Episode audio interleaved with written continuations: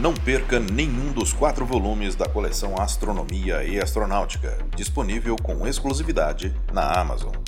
Volume 1 Programa Apollo O Caminho para a Lua, dividido em duas partes, disponível também em espanhol. Volume 2 Conhecendo o Sol. Volume 3 As 10 estrelas mais brilhantes do céu. E volume 4 A Mitologia e as Constelações. E não deixe de seguir Astronomia e Astronáutica no Instagram. Os links estão na descrição desse episódio.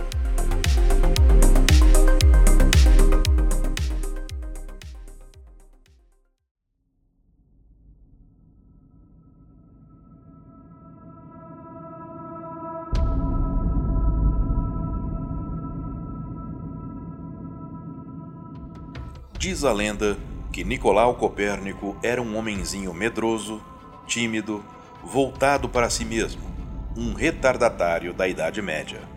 Mas será isso mesmo? É o que vamos descobrir nesse episódio especial. Olá, eu sou Floresberto, apresentador do podcast Astronomia e Astronáutica, e vou levar você nessa viagem.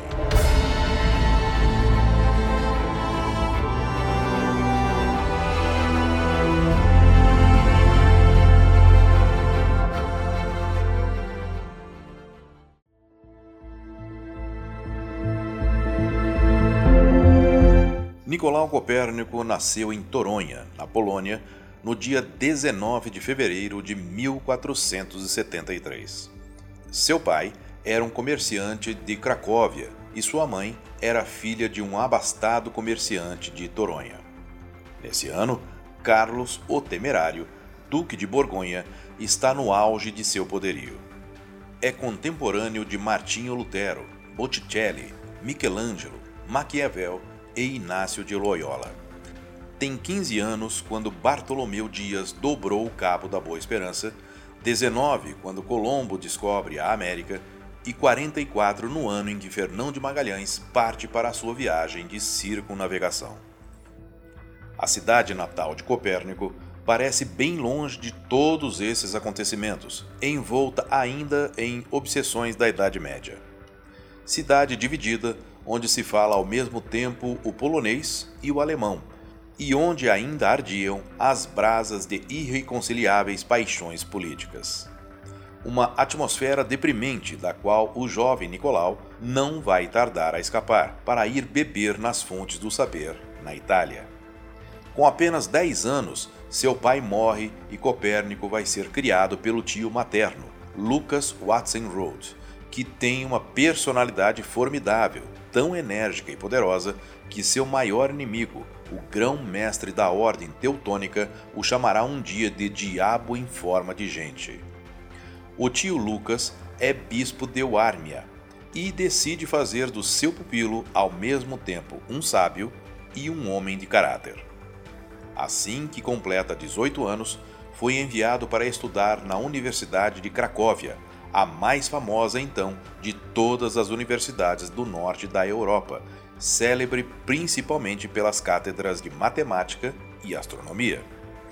Aos 24 anos, ele vai para Bolonha, na Itália, estudar direito canônico. Lá, além de estudar direito, se apaixona por astronomia e no dia 9 de março de 1497 realiza a sua primeira observação astronômica, que foi uma ocultação da estrela Aldebaran. Nas horas vagas, estuda filosofia, medicina e grego.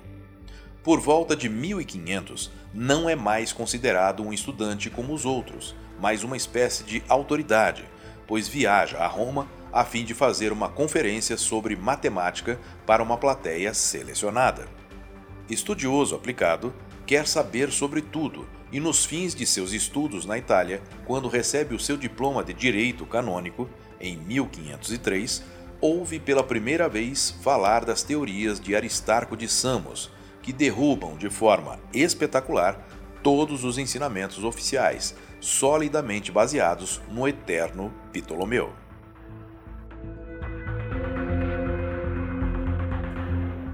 Ele volta para a Prússia Real e, em 1504, é eleito cônego em Frauenburgo, terra natal de seu tio, que trabalhou bem a seu favor durante a sua ausência. Ele se instala no castelo de Heilsberg, na casa de seu tio.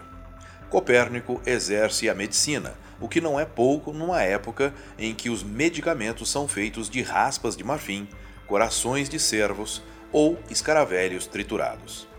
Na verdade, será durante toda a vida mais conhecido como médico do que como astrônomo. Quando tem 37 anos, deixa enfim a corte do tio Lucas e vai agora instalar-se definitivamente na vida canônica, que, ao contrário do que se poderia crer, não era uma vida tranquila. São ao todo 16 cônegos no cabido de Frauenburgo. São 16 homens ricos que, embora não sejam nobres, têm o direito de usar espada e compartilham de importantes benefícios. Para um homem medroso, Nicolau Copérnico vai se mostrar singularmente ativo, numa região onde a mais pequena viagem se transforma frequentemente numa perigosa aventura, pois está perpetuamente abalada pela guerra entre o rei da Polônia e os cavaleiros teutônicos. Em 1516, torna-se administrador do colegiado de cônegos e três anos mais tarde ele se vê frente a frente com os cavaleiros teutônicos. A guerra foi declarada e o exército do grão-mestre se estende sobre a província, espalhando fogo e sangue. Copérnico tem que atravessar campos devastados e, uma vez assinada a paz, mandar reconstruir e reativar as fazendas abandonadas pelos camponeses. Que atividade terrível para um pseudo-cônegozinho medroso. Enquanto isso, encontra tempo para completar seus conhecimentos de grego, não tanto pela erudição, mas para ter acesso a certos textos científicos ainda não traduzidos. Após alguns anos, apaixonou-se pelos problemas financeiros, chegando mesmo a publicar um ensaio sobre cunhagem de moedas, passando da teoria à prática ao fazer parte da comissão encarregada de encontrar um novo padrão monetário, comum ao Reino da Polônia e aos estados da Prússia Ocidental. Mas não é só isso, pois Copérnico ainda encontra tempo para pintar nas horas vagas. Dedica-se também ao amor. A castidade não está na moda nessa época. Cônego, sem ser padre, Copérnico abriga em sua casa Anna Schillinger, uma prima afastada que é oficialmente sua governanta, o que renderá várias querelas com o seu bispo, Dânsticos. Ele exige a partida de Ana, mas Copérnico resiste ao máximo, fingindo várias vezes ceder. Apesar das pressões cada vez mais fortes, só deixará Ana ir embora pouco tempo antes de morrer. Por isso, a imagem do cônegozinho medroso foi bem afetada. Agora que conhecemos melhor o Dr. Nicolau, vamos abordar a sua principal obra, a Revolução Copernicana. Porém, antes é preciso dizer que, durante milênios, os homens não conseguiam imaginar uma Terra girando no espaço. Como se tivessem a necessidade de sentir a Terra estável sob seus pés, uma Terra solidamente instalada no centro do universo. Embora em certa ocasião se declare um fiel súdito de Ptolomeu, que defendia a teoria geocêntrica, ou seja, com a Terra no centro do universo, ao mesmo tempo examina os sistemas adversários, conhece bem a teoria de Heráclito do ponto, segundo a qual Vênus e Mercúrio giram em torno do Sol, mas vai ainda mais longe citando Aristarco de Samos, cujas ideias revolucionárias não tardará a fazer reviver. Quanto mais Copérnico avança nas suas pesquisas, apesar do respeito de fachada que demonstra, mais ele começa a pôr em dúvida o ensinamento oficial.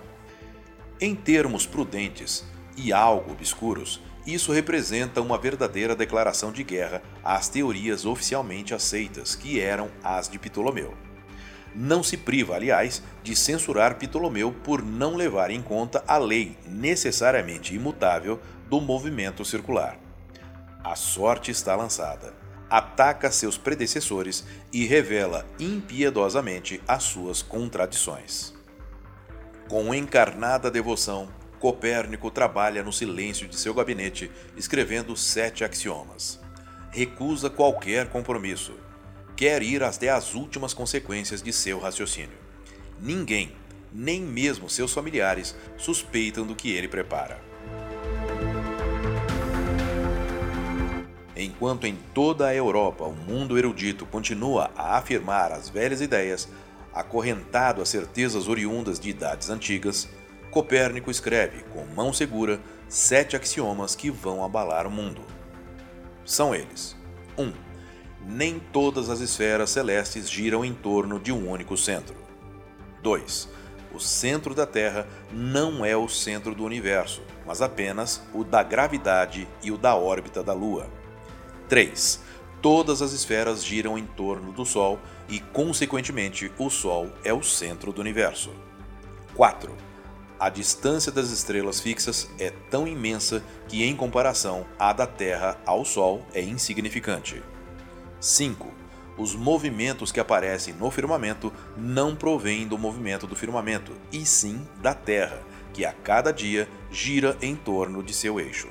6 o que nos parece o movimento do Sol não é senão o movimento da Terra, que, como os outros planetas, gira em torno do Sol. 7. Os movimentos aparentemente retrógrados dos planetas devem-se apenas ao movimento da Terra, que basta para explicar todos os movimentos irregulares nos céus. Esses sete axiomas, que hoje nos parecem mais do que evidentes, eram verdadeiras heresias para os sábios da época. Toda a revolução copernicana se baseia neles. Mas a revolução foi discreta, pois o Comentariolos, no início do qual se encontram sete axiomas, nunca foi publicado. Copérnico fez cópias manuscritas, fazendo-as circular nos meios eruditos. Apesar das poucas cópias feitas, o Comentariolos, das quais atualmente apenas três cópias foram encontradas, obteve um certo sucesso, pelo menos nos círculos onde foi divulgado. Tanto foi assim que Copérnico foi convidado a fazer parte de uma comissão do Concílio de Latrão encarregada de reformar o calendário, mas recusa o convite, pois está demasiado ocupado em múltiplas atividades e, principalmente, com a redação de seu grande livro, De Revolutionibus Orbium Coelestium, ou Da Revolução das Esferas Celestes. Neste livro, conserva os sete axiomas essenciais do Comentariolos, mas desenvolve muito mais os diversos pontos. Repele com mais energia o sistema de Ptolomeu e combate com vigor os argumentos dos quais se opõe ao movimento da Terra. Explica que a Terra gira em torno do Sol e mostra os períodos de revolução dos planetas conhecidos em torno do Sol. Com isso, resolve de uma vez por todas o enigma dos movimentos irregulares dos planetas, absolutamente incompreensível na hipótese de uma Terra imóvel. A mecânica celeste foi prodigiosamente simplificada, mas não é perfeita. Só o será com Kepler. O universo de Copérnico apresenta-se, portanto, assim: no ponto mais exterior, a esfera dos astros fixos, logo abaixo, Saturno, seguido por Júpiter, Marte, pela Terra, Vênus e Mercúrio, e no centro de tudo isso, o Sol. Sobre saber se o céu é finito ou infinito, Copérnico não se pronuncia. Deixa isso para os filósofos e contenta-se em declarar que os céus são imensos em comparação com a Terra e que nos parecem de uma grandeza infinita. No entanto, apesar de revolucionário e de contar com o apoio de vários amigos como o cônego de Frauenburg, Tiedemann Gies, que posteriormente se tornou bispo de Kulm, e depois de Emmerland, Copérnico recusa-se durante 30 anos a publicar suas teorias. Nunca na história das ciências se viu uma tal obstinação em recusar-se a revelar ao mundo teorias novas. Mas de que é que tem medo? apesar da lenda, não parece que seja da igreja, mesmo porque, em carta elogiosa do cardeal Schoenberg, ele diz que as suas teorias são esperadas com impaciência em Roma. Sem dúvida, ele teme perder a tranquilidade, provocar no mundo erudito, avesso às novas ideias, uma formidável reação contra ele. Em carta ao Papa Paulo III, escreve que suas revelações devem ficar restritas a alguns iniciados. Há ainda aqueles que não querem acreditar que a Terra é redonda, caçoando daqueles que pensam diferente, no qual os homens andariam de cabeça para baixo e onde a chuva cairia no sentido inverso. Realmente, as reações dos que leram o Comentariolos são por vezes violentas. O próprio Lutero falou com desprezo desse, entre aspas, novo astrólogo que deseja provar que a Terra gira. Na Polônia, representou-se inclusive uma peça de teatro assinada por um certo William de Velden, que, segundo alguns, teria sido encomendada pelo grão-mestre da Ordem Teutônica. Nela, ridiculariza pesadamente o novo sistema, o que leva às gargalhadas a multidão vulgar, e isso leva preocupação ao Dr. Nicolau. Não quer complicações e decide calar-se. Isso faz seus amigos imaginarem se a revolução copernicana não acabará sendo uma revolução natimorta. No entanto, entra em cena um jovem que, aos 22 anos, já é professor da Cátedra de Matemática e Astronomia da nova Universidade de Wittenberg, Joachim von Lauchen, mais conhecido pelo nome Heticus.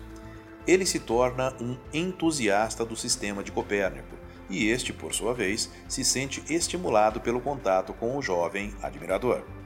Esse jovem desconhecido vai, enfim, conseguir de Copérnico o que ele sempre recusou aos seus melhores amigos, porém não sem dificuldades, sendo necessário arriscar seu próprio nome para isso. Vendo que Copérnico ainda está indeciso, Réticos propõe-lhe fazer uma experiência e publicar, com seu próprio nome, um pequeno livro, explicando o novo sistema nas suas linhas mestras. O livro não sujará o nome de Copérnico se não obtiver êxito, mas, se bem acolhido, lhe dará coragem para publicar o seu manuscrito. Éticos publica então, em 1540, um notável trabalho de 76 páginas intitulado Narratio Prima de Libris Revolutionum Copernici, ou A Primeira História sobre as Revoluções de Copérnico, e obtém sucesso imediato, a ponto de ser publicada uma segunda edição em 1542. Pela primeira vez, as ideias de Copérnico foram apresentadas ao grande público. Com isso, Réticos pôde agora convencer o mestre a entregar seu manuscrito ao impressor. No entanto, ele ainda resiste, mas acaba cedendo. Confia a Réticos a tarefa de mandar imprimir sua obra de Revolutionibus Orbium Coelestium, um enorme manuscrito cheio de números, gráficos e tabelas astronômicas. A obra de toda a sua vida. Réticos leva o livro de 424 páginas a Nuremberg e entrega-o ao célebre tipógrafo Petreius. Não podendo acompanhar o processo de impressão do livro, Réticos entrega essa tarefa a Osiander, teólogo luterano apaixonado por matemática e astronomia. Osiander folheia o livro e se assusta. Conhece bem o mundo dos sábios e teólogos e teme uma violenta reação por parte deles. Transmite imediatamente esses temores a Copérnico, e sugere a ele que apresente sua obra não como uma expressão de uma verdade absoluta, mas como uma simples história de trabalho. Copérnico recusa fortemente, o que prova não ser tão medroso como se afirma. Ao contrário, declara que pretende publicar abertamente suas convicções a despeito da ciência oficial. Oisander, ainda mais assustado, fica sabendo que Copérnico está muito doente e toma a seu cargo redigir um prefácio para dourar a pílula, um prefácio escandaloso, no qual ousa dizer o que segue. Abre aspas. As hipóteses apresentadas não são necessariamente verdadeiras, nem sequer verossímeis. Basta-lhes uma coisa: o fato de oferecerem cálculos de acordo com as observações. E continua dizendo que ninguém, lendo essas hipóteses, espere nada de certo da astronomia, a fim de que, tomando como verdadeiras coisas que não têm esse objetivo, não termine esse estudo mais ignorante do que quando o abordou. Fecha aspas. Ou seja, seria o mesmo que dizer: leiam esse livro se quiserem, mas não levem muito a sério o que nele está escrito. Copérnico nunca saberá dessa traição. Cai doente em 1542. Em 7 de maio, tudo indica que Copérnico perdeu completamente a memória e em 24 de maio ele morre. Em seu leito de morte, já meio inconsciente, seu amigo de sempre, Tiedemann Guise, lhe coloca nas mãos o livro que havia acabado de ser impresso. Mas ninguém sabe se Copérnico tem conhecimento do que tem em suas mãos. Está demasiado fraco para manifestar qualquer sinal de alegria. Estranhamente, enquanto Narratio Prima de Réticos suscitou um enorme interesse, De Revolutionibus de Copérnico cairá na indiferença. Muito tempo irá se passar antes que a humanidade tome conhecimento da Revolução Copernicana. De fato, trata-se de um livro quase ilegível, de tão denso.